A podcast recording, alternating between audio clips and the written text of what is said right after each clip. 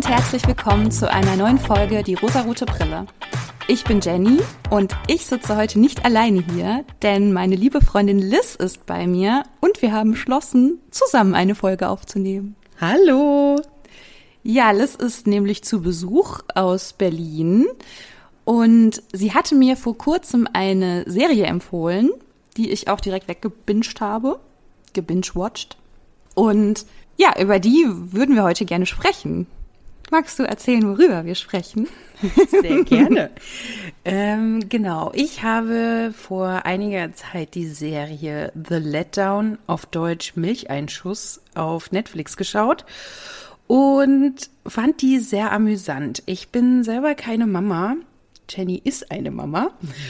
Und ich fand es als Nicht-Mama sehr spannend, mal den wirklich echten Mama-Alltag in einer Serie dargestellt zu bekommen. Natürlich, es ist eine Comedy-Serie, natürlich wird es auch lustig dargestellt und an einigen Stellen auch überspitzt. Aber ich fand es sehr realistisch und habe es sehr vielen Mamas in meinem Freundeskreis auch empfohlen und auch gefragt, wie realistisch es überhaupt dargestellt ist. Und alle haben mir bestätigt, ja, so ist es. Ja, das kann ich auch bestätigen. Ich habe mich sehr oft wiedergefunden und ähm, ja, wir würden euch die Serie heute einfach gerne vorstellen. Wir sprechen gegen Ende der Folge auch über das Thema Abtreibung. Wenn ihr euch das nicht anhören möchtet, dann skippt diesen Teil. Ich werde euch verlinken, ab wann wir über Abtreibung sprechen und dann könnt ihr in den Shownotes sehen, ab wann ihr nicht mehr zuhören möchtet. Genau. Mm, in der Serie geht es um fünf? Nee, erstmal um eine, ne? Ja. Fängt ja schon mal gut an. Wir sind professionell einfach, Wahnsinn, professionell.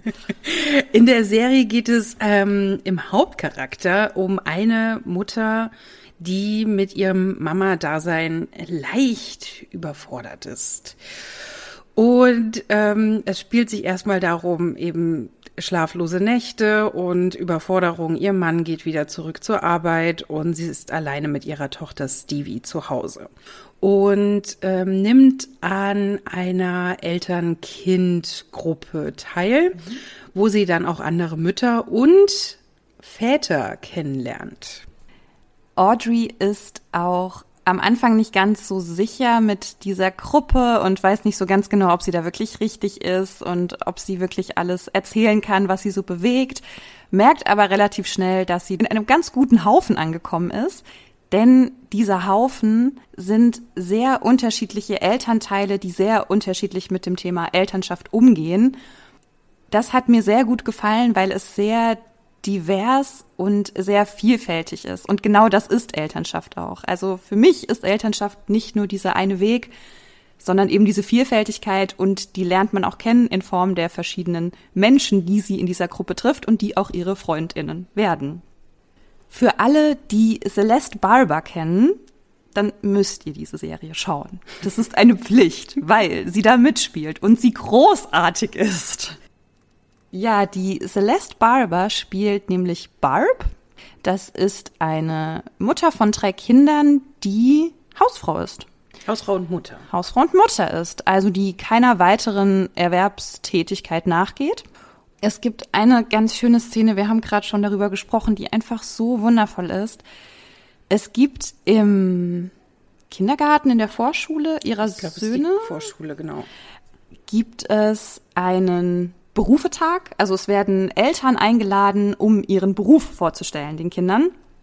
Und sie bringt ihre Kinder in die Vorschule und sagt, ach, ich habe die Mail ja gar nicht bekommen. So, oh je, dann hätte ich mich ja vorbereitet.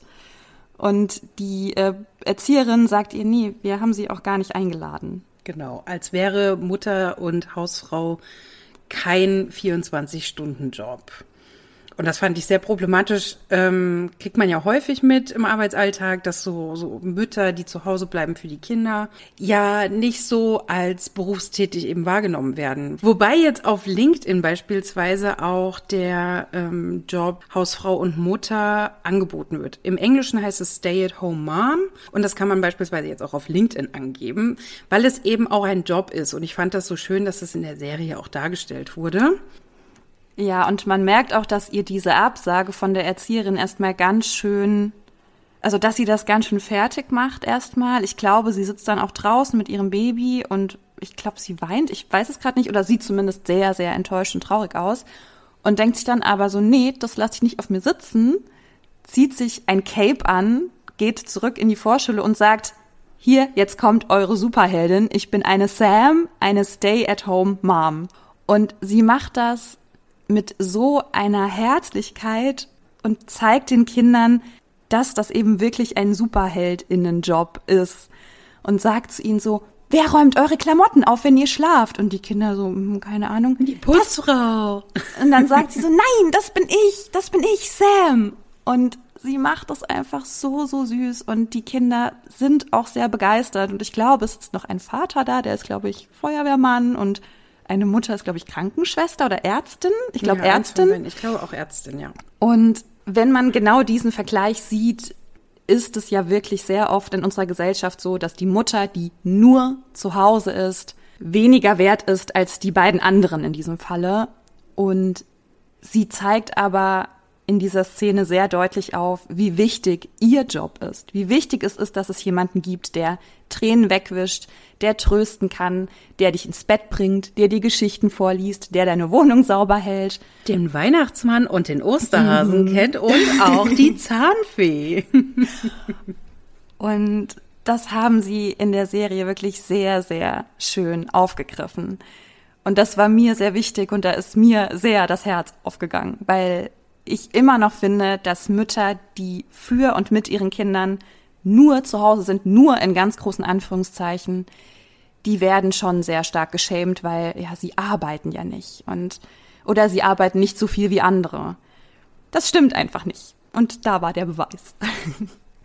Genau, und für mich als, als Nicht-Mama war es halt auch nochmal so ein Augenöffner. Ja, man vergisst eben ganz schnell so im Arbeitsleben, ich arbeite ja auch mit Müttern zusammen, ähm, was da auch so dranhängt. Also natürlich, ich habe selber keine Kinder, ich vergesse es natürlich, weil es halt nicht mein Lebensinhalt äh, in diesem Moment ist. Aber das nochmal in dieser Serie nochmal auch richtig vor Augen geführt zu bekommen, auch durch andere DarstellerInnen, ähm, war so, oh, ja, okay, stimmt ja, ich sollte mal ein bisschen bisschen mehr über den Tellerrand auch schauen.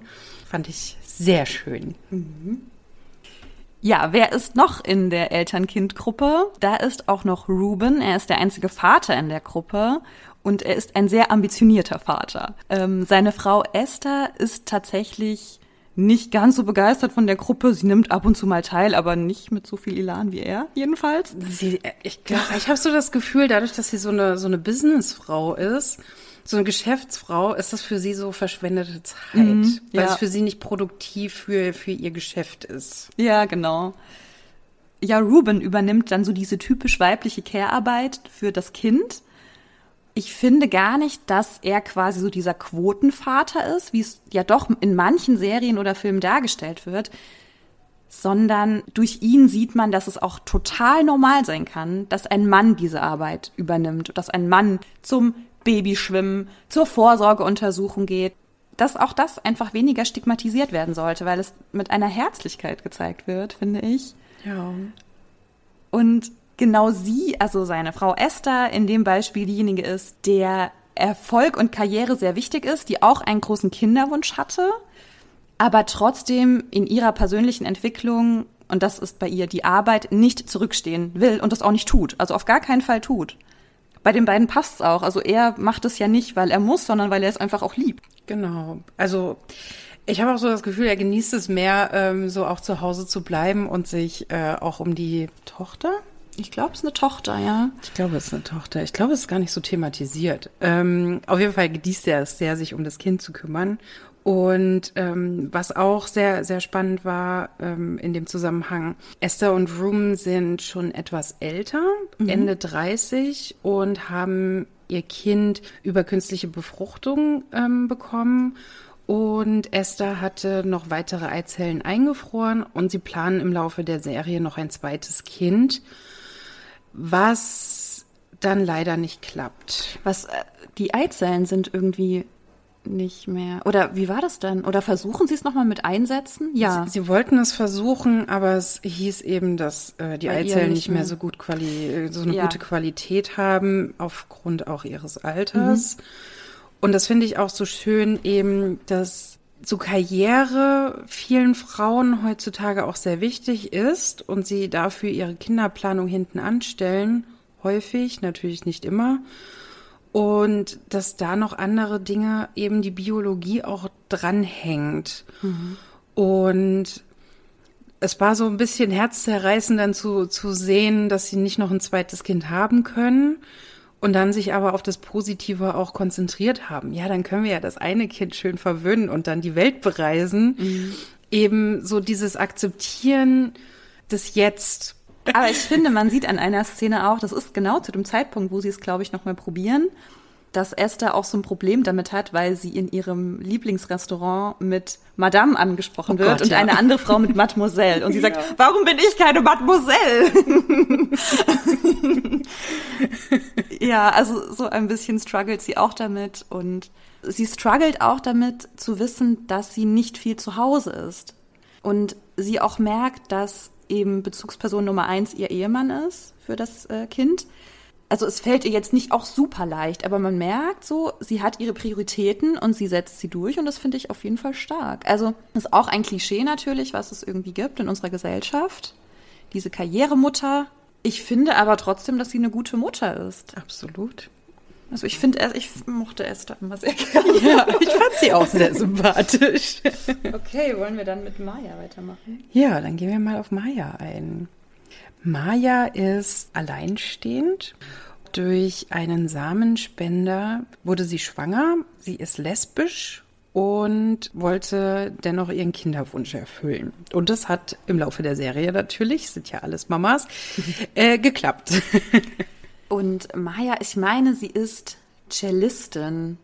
Also sie spielt zumindest in einem Orchester. Oh, stimmt, ja, ne? genau. Und dass sie das auch super gerne wieder machen würde und dass sie auch sehr oft sagt, dass sie das vermisst obwohl sie jetzt ihren, ihr Wunschkind hat. Aber dass es auch das ist, was sie jetzt eben zurückstecken musste, dass sie eben ihre Karriere jetzt nicht weiterführen kann, weil sie sich jetzt um ihr Kind kümmert, alleinerziehend und dann ist es eben nicht so leicht. Wenn man so gar keine Hilfe hat. Ihre Familie ist ja auch nicht da. Also es ist ja wirklich, sie ist ja wirklich alleine. Auch sehr stigmatisiert als lesbische Frau mit einem Kind, alleinstehend. Mhm auch beim Daten dann das. Ja. ja, da springen tatsächlich viele ab, als sie rausfinden, dass sie einen Sohn hat. Genau. Sind viele Frauen wieder weg. Ja, was, was auch in, in, in ihrer Rolle eben auch dargestellt wird, eben die Schwierigkeiten, die so, so alleinstehende Mütter, auch alleinstehende Väter, aber in, dem, in der Serie war es eben als Mutter, sich entgegenstellen müssen. Also beispielsweise, dass eben, eben Geld vorne und hinten fehlt. Diese Doppelbelastung, äh, man kann nicht arbeiten, weil wo, wo kommt das Kind hin? Die Eltern sind weit weg, die Familie ist weit weg. Also so diese ganzen Herausforderungen, die man eben auch nicht immer auf dem, auf dem Schirm hat, mhm. wenn man in einer glücklichen Zweierbeziehung ist oder eben alleinstehend ohne Kinder. Mhm. Also das ist so diese Gruppe von Müttern und es fehlt ja eigentlich nur noch ein Klischee, was aber auch hier sehr süß umgesetzt wurde, nämlich die sehr klassische konservative Familie, die taucht auch auf mit Sophie, die ihr Wunschkind hat und scheinbar läuft da alles ganz famos. Da ist ja, da gibt's ja gar keine Probleme. Also das Kind schläft durch. Da gibt's einfach nichts, was man beanstanden könnte. Sie ist die glücklichste Mutter der Welt und bekommt auch noch ein zweites Kind mit ihrem Mann und das ist einfach alles wunderschön bei ihr, vermeintlich. ja, es ist eine Bilderbuchfamilie, die auf Instagram oder auf irgendeinem sozialen Medium mit Babyfiltern das äh, schöne Leben darstellen. Ja, das wird auch gezeigt. Aber auch Sophie hat Momente, in denen sie sehr unsicher ist, in denen sie scheitert und in denen sie Hilfe von anderen braucht und diese Gruppe echt zusammenhält. Das ja. finde ich stark. Also obwohl sie alle so unterschiedlich sind, halten sie zusammen. Es kommt dann auch, ich glaube, sie kommt aber erst später dazu kommt noch eine sehr, sehr junge Mutter, die auch scheinbar sehr leicht mit allem umgeht und sagt, ach, ist doch alles super, ich bin jung und ich krieg das irgendwie alles hin. Also man sieht so eine Bandbreite von Eltern mit Kindern und Probleme, die wahrscheinlich alle kennen, die Kinder haben. Aber im Mittelpunkt steht Audrey, das ist diejenige, die uns durch die Geschichte führt. Sie wird dargestellt von Alison Bell. Sie hat die Serie auch geschrieben, produziert, Regie geführt. Also sie ist die Schafferin noch mit einer anderen Frau. Ich weiß gerade den Namen nicht. Aber sie ist jedenfalls die Schafferin dieser Serie. Was können wir noch zu Audrey sagen? Sie hat einen Mann. Audrey hat einen Mann, eine Hippie-Mutter. Ja. Und Audrey hatte eine sehr herausfordernde Geburt. Die Serie startet aber nach der Geburt. Also mit Stevie auf der Welt und welche Herausforderungen da eben mit einhergehen. Aber im Laufe der Geschichte, im Laufe der Serie bekommt man eben mit, okay, es war eine sehr schwierige Geburt, grenzte wohl an lebensbedrohlich. Mhm. Ähm, und ja, das scheint dann eben auch so diese Schwierigkeiten, die Audrey mit Stevie und auch mit ihrem Muttersein nochmal verstärkt haben. Und ihr Mann, Jeremy. Jeremy. Jetzt musste ich doch mal Jeremy, auf die Notizen ja. gucken. Ihr Mann Jeremy arbeitet in einem sehr toxischen Unternehmensbereich. Ja. Ich weiß nicht genau, was es ist, eine Unternehmensberatung oder so. Mhm. Mhm. Und hat einen sehr sexistischen Chef. Und Jeremy versucht eben Audrey, die ja durch ihre Hippie-Mutter sehr modern aufgewachsen ist, würde ich mal sagen, äh, ihr so gerecht zu werden und eben auch so, so aus diesen Rollenklischees eben so auszubrechen, was dann eben schwierig ist mit diesem sehr sexistischen Chef. Bei Audrey und ihrem Mann ist es auch eher die, ich würde sagen, klassische Aufteilung. Also er geht arbeiten, sie ist noch mit Stevie zu Hause, möchte aber auch gerne wieder arbeiten, versucht auch wieder ins Berufsleben einzusteigen aber wird irgendwie nicht so richtig ernst genommen, beziehungsweise wird ihr Können nicht so abverlangt, wie sie eigentlich möchte und es auch kann. Und er ist derjenige, der Geld verdient. Er fährt dadurch auch einen sehr hohen Druck. Er geht dann auch ins Ausland für eine Weile, weil er versetzt wird. Nur für ein paar Wochen. Ja, sind es nur ein paar Wochen. Das kommt mir so lange ähm, vor. Ja, er hat irgendeine Dienstreise nach San Francisco und wird dann ja. aber abgesetzt nach Adelaide. Also die Serie spielt in Australien übrigens. Haben wir noch nicht erwähnt. Ja, wenn ihr es im Original gucken wollt und nicht sehr gut australisches Englisch versteht, so wie ich, vielleicht mit Untertiteln. genau. Und so wie ich das im Kontext der Serie verstanden habe, wohnen die entweder in Sydney oder in Melbourne. Ja. Und Adelaide ist dann eben australische Dimension. Nur mit einem Flug kommt man da recht schnell mhm. hin, sodass dann eben eine sehr große Distanz ist eben und eine Fernbeziehung daraus entsteht, dadurch, dass er nach Adelaide abgesetzt wird. Und dadurch ist Audrey sehr viel alleine mit Stevie. Also nicht nur da, sondern auch schon vorher, weil er einfach seinen Fulltime-Job hat. Also ist gar nicht irgendwie kritisch gemeint. Er hat das und sie ist zu Hause. Ja, sie ist nicht zu 100 Prozent damit zufrieden, so richtig, weil der Alltag mit Kind sehr überfordernd ist für sie und sie mit Alltagssituationen kämpft. Also es ist ja auch mal wieder, ihr, ähm, ihr Vater wird ja immer mal wieder Thema, der ja verstorben ist und was sie, glaube ich, noch nicht so gut ja noch nicht so gut einordnen kann, was das für sie als Familie bedeutet und für ihre mhm. Tochter bedeutet. Und ja, ihre Mutter ist einfach, also, ist eine schwierige Person, würde ich mal sagen. sie kritisiert Audrey sehr stark für Kleinigkeiten und sie hört auch Sätze wie, ja, ich habe das ja super hinbekommen und jetzt stell dich mal nicht so an, du hast doch dies und das und erkennt ihr Leid nicht richtig an was witzig ist, weil die Mutter eine Weiterbildung zur Psychologin macht. Richtig. ja, ja. Oh Gott, ja. Und dann gibt es ja diese Situation. Also es gibt eine Situation, in der Audrey mit Ruben in eine Kirche geht. Also sie lügen. Es ist, es ist unfassbar witzig. Es ist wirklich witzig. Also diese komplette Serie ist witzig, muss man dazu sagen. Es ist nicht bierernst. Es ist unfassbar lustig.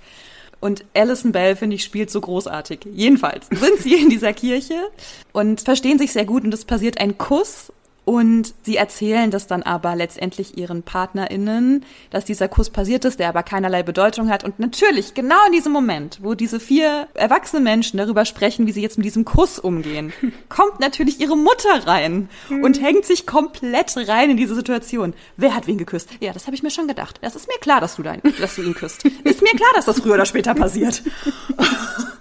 Oh Gott, das ist so, ja. so unangenehm.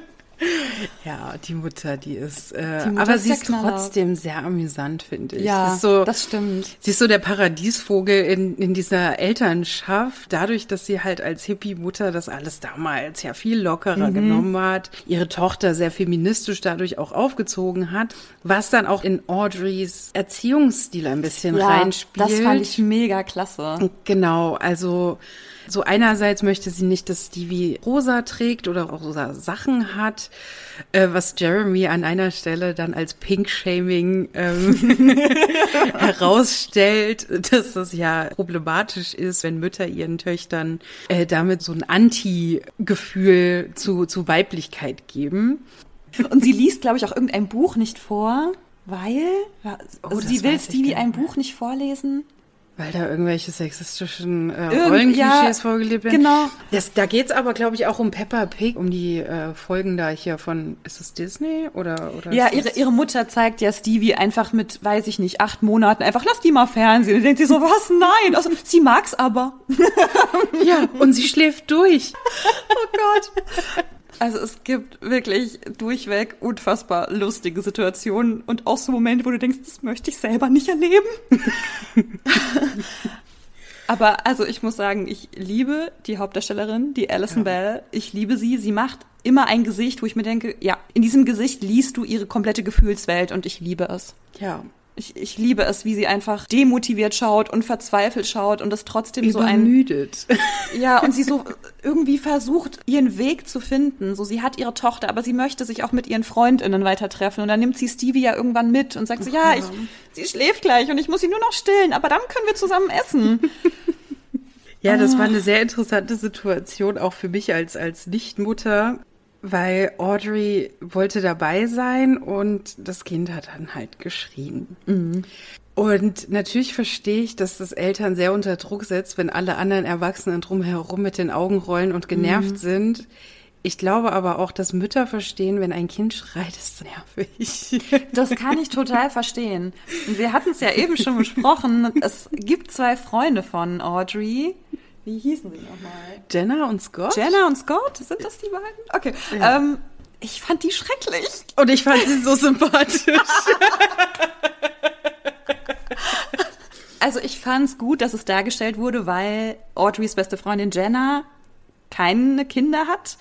Und auch keine Kinder möchte. Genau, keine Kinder möchte und es nicht so richtig auf dem Schirm immer hatte, dass dieses Kind für Audrey jetzt die Priorität Nummer eins ist.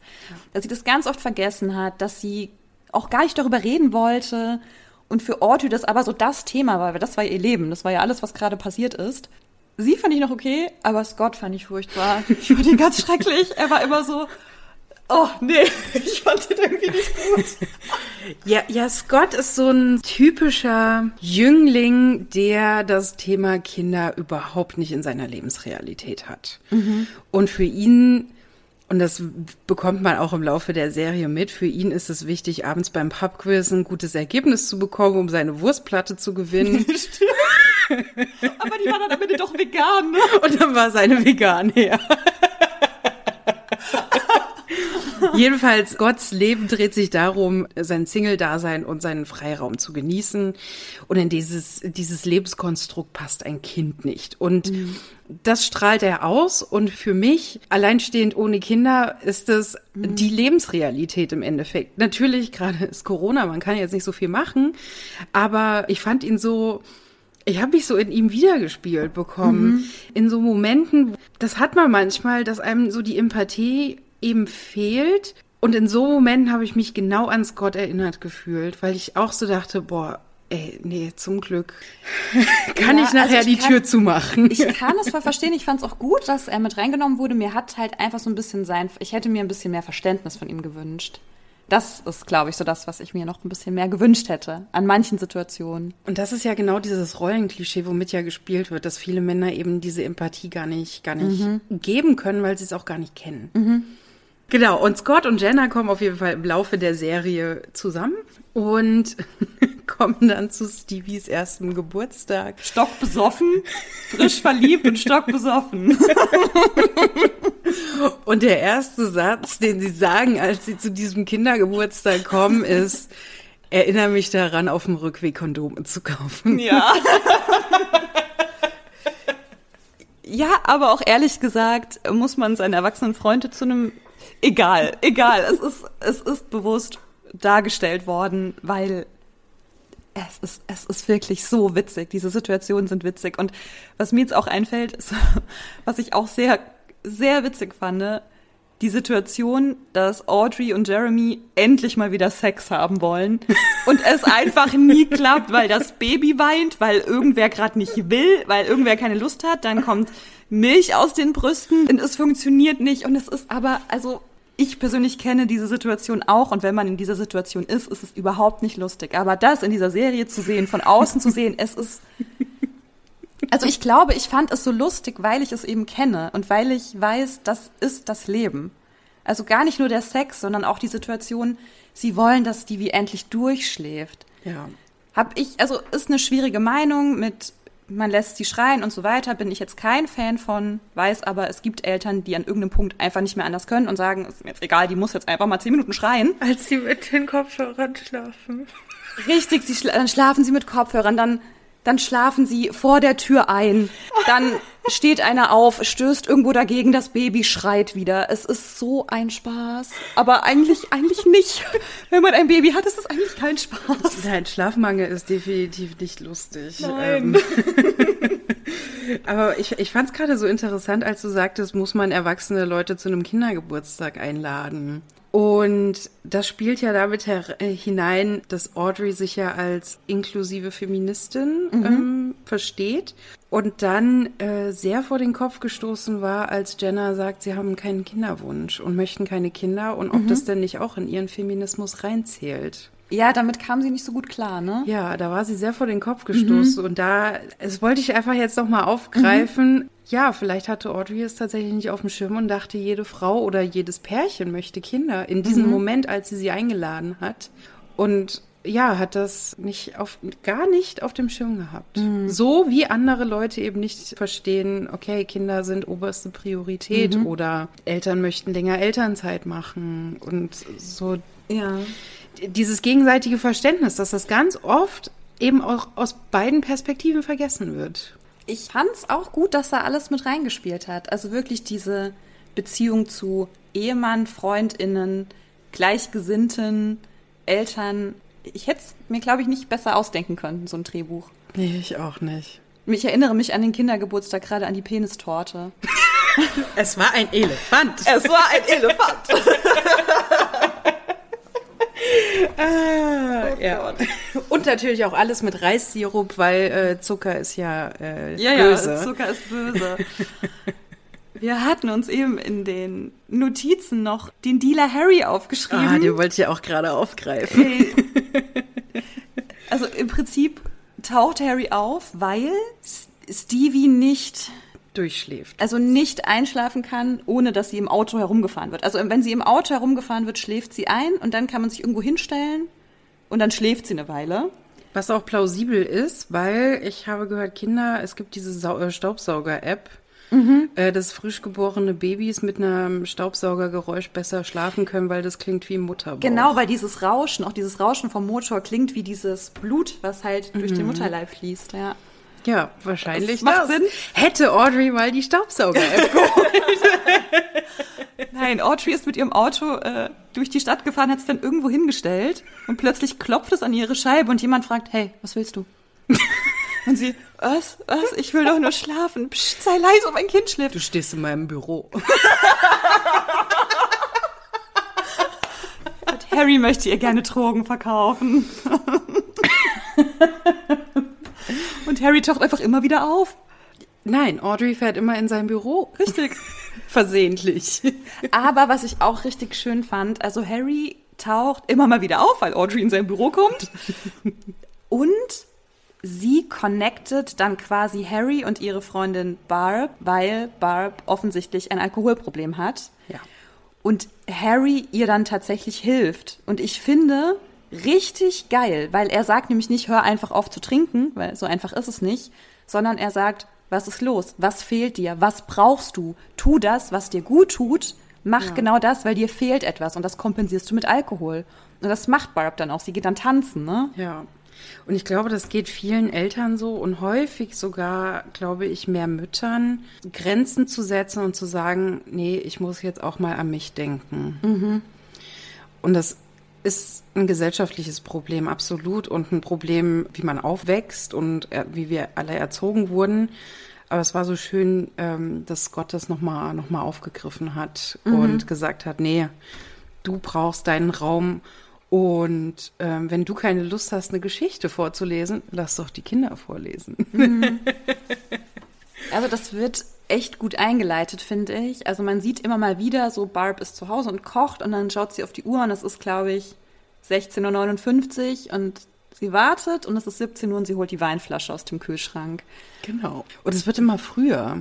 Ja. Und irgendwann wird, ja. sie, wird sie angehalten von der Polizei und dann wird ihr, glaube ich, der Führerschein abgenommen. Stimmt, dann ruft sie ja Audrey an und sagt, du genau. musst mich abholen oder irgendwas. Ja, mhm. genau. Und so ist dieses, dieses ähm, Alkoholproblem äh, überhaupt bekannt geworden. Recht mhm. frühzeitig tatsächlich, weil es ist nicht davon auszugehen, dass sie Alkoholikerin ist, mhm. aber eben, dass sie eben mit Alkohol kompensiert ihre, ihre Unzufriedenheit, den Stress, ja. der eben mit drei Kindern mit sich kommt. Ja.